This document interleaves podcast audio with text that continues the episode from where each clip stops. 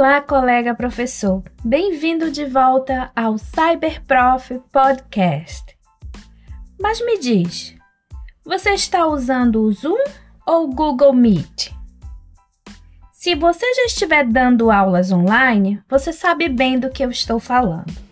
Você já deve saber que estou perguntando sobre qual plataforma de videoconferência você usa para ministrar suas aulas síncronas isto é, suas aulas em tempo real via internet.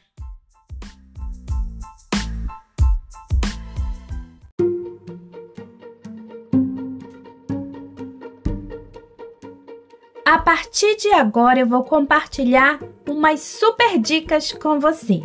Algumas estratégias que eu uso durante as minhas aulas síncronas.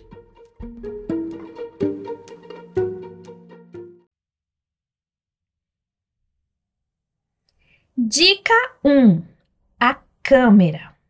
É importante que você posicione a câmera que você estiver usando, seja do seu notebook, seja do seu celular, que você posicione essa câmera na altura dos seus olhos.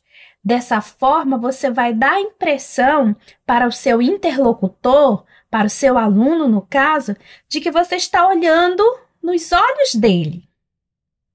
Outra coisa, quando você estiver dando aula síncrona, se possível, ligue a sua câmera para que o seu aluno veja você. Dessa forma, há também a sensação de proximidade. Ah, e no início da aula você pode pedir para os seus alunos ligarem as câmeras deles só para vocês darem um oi, um bom dia, uma boa tarde, uma boa noite, né? E depois eles podem desligar a câmera novamente para economizar internet. Dica 2: o cenário. Organize o cenário atrás de você.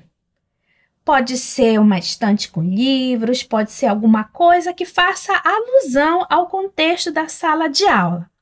Caso você não tenha um cenário bom no seu espaço onde você grava, você pode usar um cenário virtual. Tanto o Zoom quanto o Google Meet já oferecem essa opção do cenário virtual atrás de você, para que não haja distrações enquanto você estiver dando a sua aula.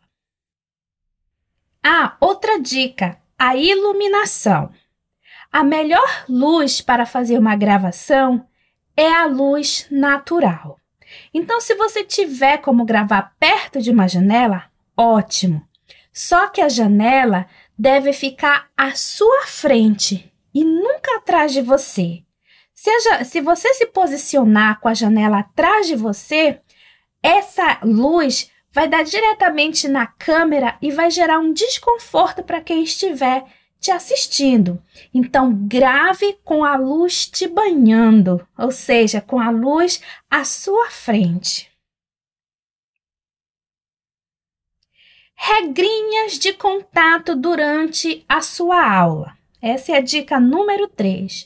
Você pode pedir que os seus alunos, se tiverem alguma dúvida, alguma pergunta, eles possam, no Google Meet, levantar aquela mãozinha, né? E você vai ouvir um som que anuncia que alguém quer se manifestar. Ou você pode combinar com eles que eles podem deixar as perguntas no chat. Se você não se importar, você pode dizer para eles acionarem o áudio no momento em que precisarem falar com você durante a aula. Então, estabeleça essas regrinhas no início da aula para que todo mundo saiba como se portar. Ainda falando sobre o áudio, seria interessante você combinar com os seus alunos de que eles ligassem o áudio deles só quando eles quisessem falar. Porque se muitas pessoas estiverem com o áudio ligado, isso gera um desconforto durante a transmissão. Então, combine com seus alunos que todo mundo vai ficar com o áudio desligado e quando precisar falar, liga. A dica 4 é ainda sobre o áudio. Se possível, você ministra, você dê a sua aula num lugar previamente preparado, reservado, onde não haja muito barulho ou pessoas passando perto de você ou atrás de você. Mas se não for possível, se houver muito ruído ambiente onde você ministra suas aulas remotas, eu recomendo que você use um microfone unidirecional. Sabe aqueles microfones de lapela? Eles não são tão caros e a maioria é unidirecional. Você pergunta isso quando for adquirir o seu. É um investimento que vale a pena, porque aí você tem certeza de que os seus alunos estarão te ouvindo bem e o ruído ambiente não vai estar tá interferindo na sua aula. Então, vale a pena sim.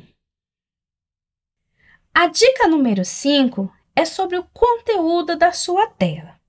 Nós sabemos que numa aula expositiva, a figura principal que aparece é o professor. Né?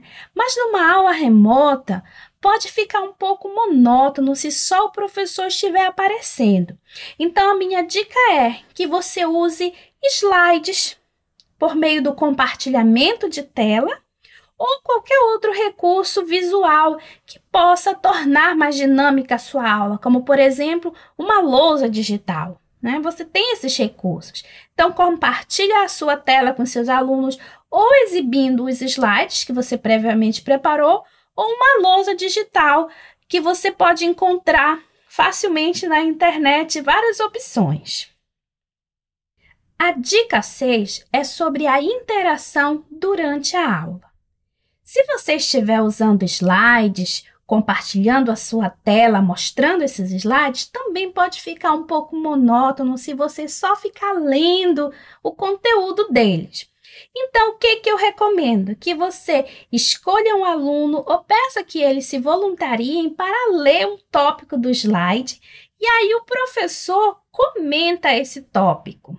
Né? Então, não fica tão monótono, você vai alternando a sua voz com a voz dos alunos. Outra estratégia para dinamizar a aula remota é usar ferramentas digitais para fazer pequenas atividades durante a aula. Por exemplo, o próprio Google Formulários para fazer um quiz, o WordWall, que é uma ferramenta muito bacana que tem vários tipos de atividades que você pode utilizar eu também gosto muito do teste MOS, que é gratuito e dá para fazer quiz, dá para fazer atividades de completar. Então, usando essas ferramentas, você pode dinamizar a interação durante a aula remota. Ah, e o bônus. Uma outra atividade que você pode fazer é separar os seus alunos em grupo.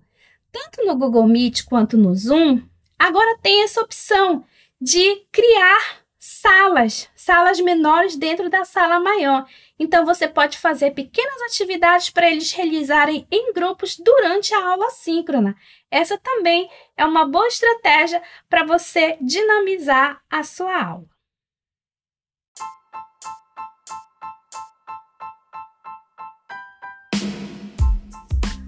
Se você gostou dessas dicas, compartilhe com outros colegas. Tchau, tchau. Até a próxima.